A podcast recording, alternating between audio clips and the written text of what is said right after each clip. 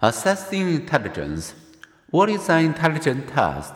And what is the difference between achievement and aptitude tests?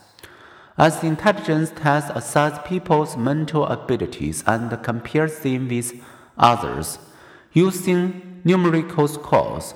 How do we design such tests and what makes them credible?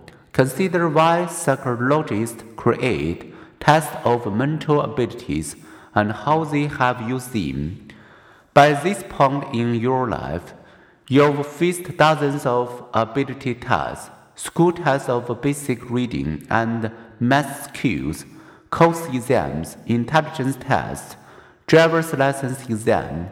Psychologists classify such tests as other achievement tests intended to reflect what you have learned or aptitude test intended to predict your ability to learn a new skill. Exams covering what you have learned in this course are achievement tests. A college entrance exam, which seeks to predict your ability to do college work, is an aptitude test.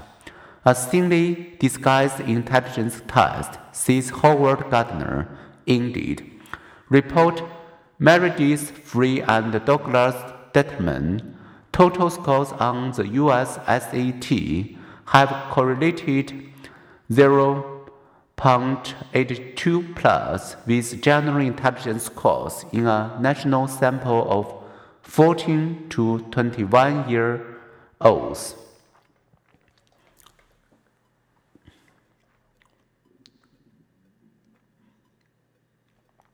Early and modern tests of mental abilities.